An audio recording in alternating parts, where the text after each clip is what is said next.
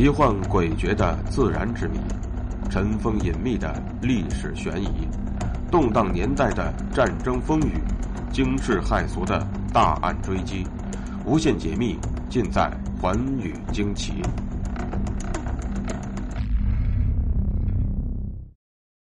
大家好，欢迎收听《寰宇惊奇》，我是东方。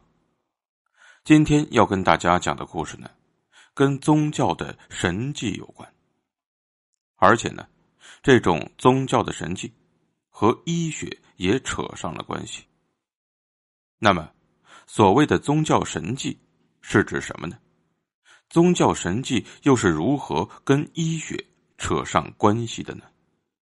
下面，就请和我一起走进今天的故事。鲁迪·艾弗特和格文泰加两个人。都目睹过宗教的神迹，不过，前者是无神论者，而后者则是基督徒。鲁迪·艾夫特以为自己已经死了，而且因为没有信仰基督而下到了地狱；而格文泰加则以为自己是圣母玛利亚，丈夫是约瑟夫，而他们的孩子查理便是幼年的耶稣。然而。声称自己看到过宗教神迹的人，却全部都患有颞叶癫痫症。在大脑半球侧下方有一个重要的位置，称为颞叶，而颞叶癫痫症患者的颞叶处会出现异常的放电现象。颞叶负责处理嗅觉、味觉、听觉和视觉的信息，也和记忆有关，所以头部损伤。脓肿或由中风所引起的颞叶活动异常，很可能会导致这些感觉的失灵。而颞叶癫痫症的典型症状就包括梦样状态、幻觉和见到熟悉的幻象。而现在的研究却表明，颞叶还与玄妙的宗教神迹有着关联。几年以来。很多科学家一直怀疑圣保罗、圣女贞德、特蕾莎修女和穆罕默德可能全都患有颞叶癫痫症，而且这种宗教疾病和他们的宗教行为多少也有些关系。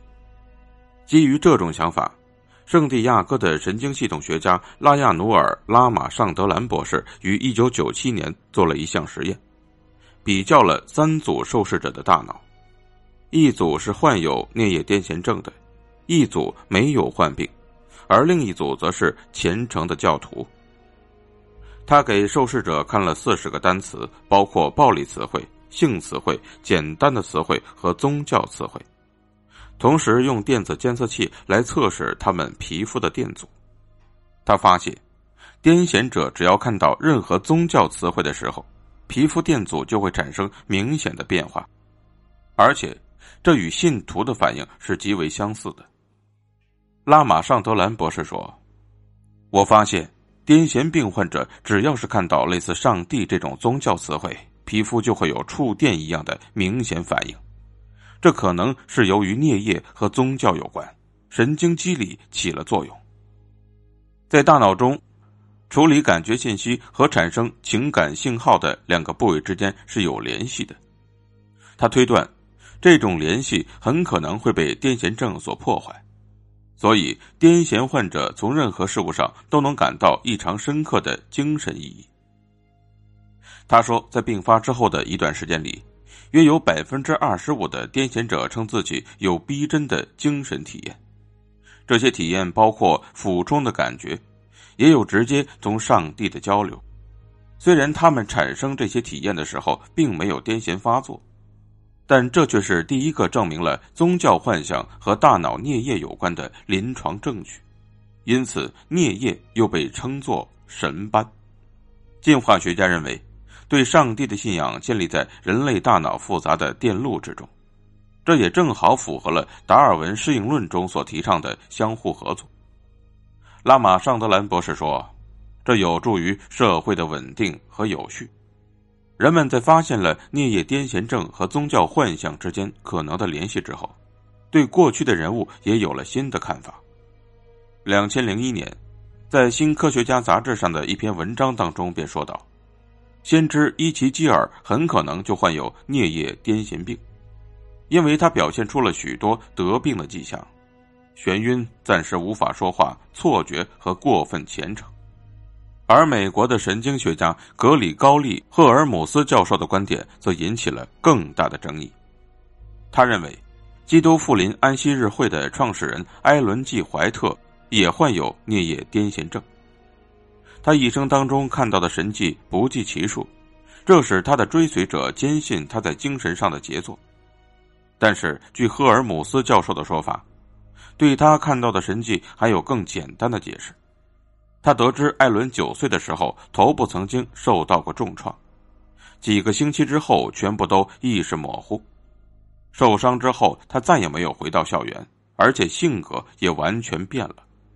他忽然变得十分虔诚，并且关注道德，并且开始目睹神迹的显现。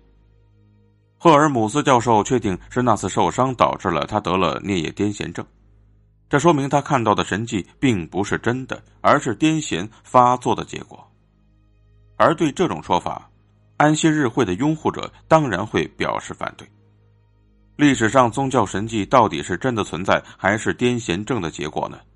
这个问题注定是一个不解之谜，但此项研究至少让我们对复杂的大脑运转有了新的认识，也许还能够解释为什么有些人对宗教会如此的虔诚。